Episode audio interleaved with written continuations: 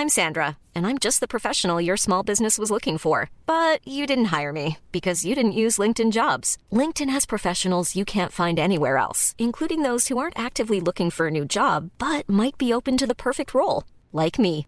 In a given month, over 70% of LinkedIn users don't visit other leading job sites. So if you're not looking on LinkedIn, you'll miss out on great candidates like Sandra. Start hiring professionals like a professional. Post your free job on linkedin.com/people today.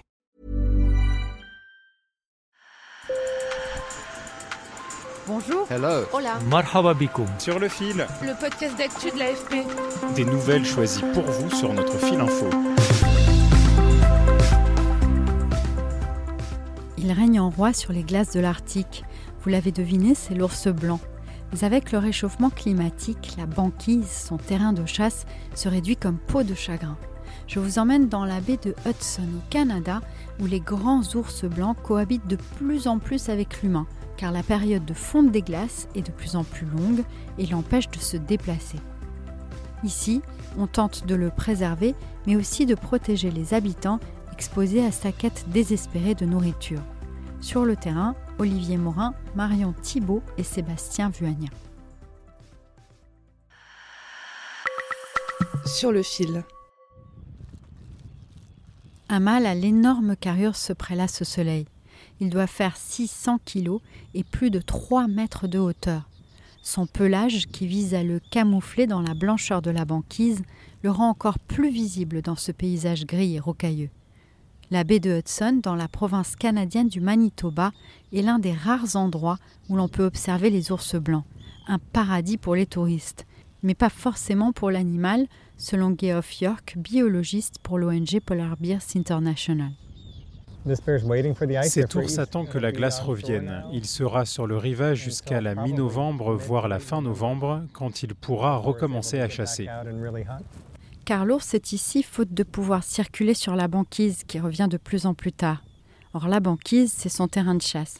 L'activité préférée de ce grand carnivore est de se poster au bord d'un trou de glace pour attendre les phoques qui remontent respirer à la surface et bondir sur ses proies. En un coup de patte, il a son déjeuner. Mais sans banquise, pas de phoques à attraper. La fonte de la banquise est naturelle chaque été et les ours sont préparés à jeûner pendant cette période, mais il y a des limites à leur résilience. Tant que ces ours sont sur la terre ferme, ils perdent 1 ou 2 kilos par jour. Et ils peuvent le supporter pendant 180 jours, mais au-delà, cela commence à poser un problème. Le problème, c'est que cette période de jeûne dure de plus en plus longtemps. Chaque année, la banquise fond de plus en plus tôt dans cette région et la glaciation hivernale survient plus tard, vers le mois de novembre. Les ours polaires passent près d'un mois de plus sur la terre ferme que leurs parents et leurs grands-parents. Et du coup, ces ours affamés doivent aussi cohabiter plus longtemps avec les humains des environs. Ce n'est pas sans danger pour les habitants de la petite ville de Churchill qui donne sur la baie et que l'on surnomme la capitale mondiale de l'ours polaire. Cela les pousse, quand ils deviennent faibles physiquement, à prendre davantage de risques pour trouver de la nourriture, y compris en se rapprochant davantage des humains.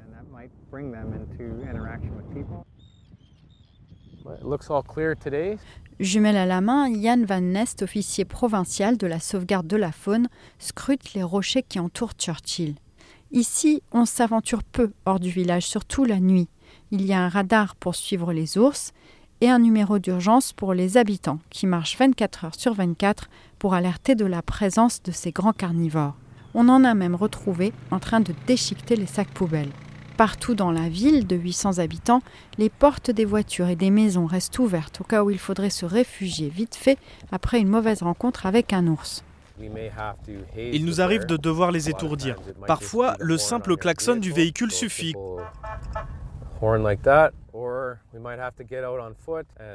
Mais parfois, il faut s'approcher à pied et les poursuivre. Faire des tirs de dissuasion. Bien sûr, on tire à côté. On ne veut pas le toucher. Ce serait pas très bien. Le dernier mauvais souvenir remonte à 2013.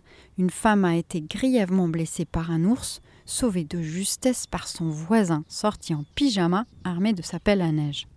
On fait une patrouille ici dès le début de la matinée, avant que l'école ne commence, pour que les enfants puissent aller en cours en toute sécurité. Ici, c'est la terre des ours polaires, et ils sont très dangereux.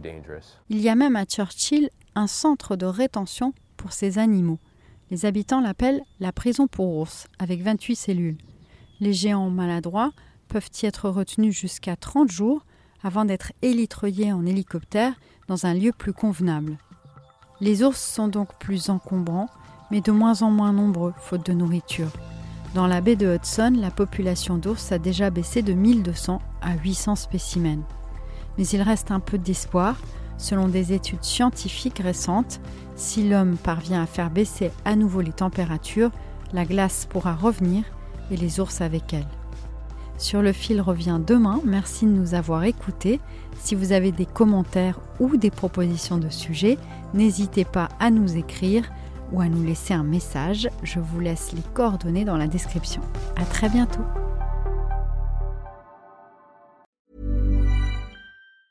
Planning for your next trip?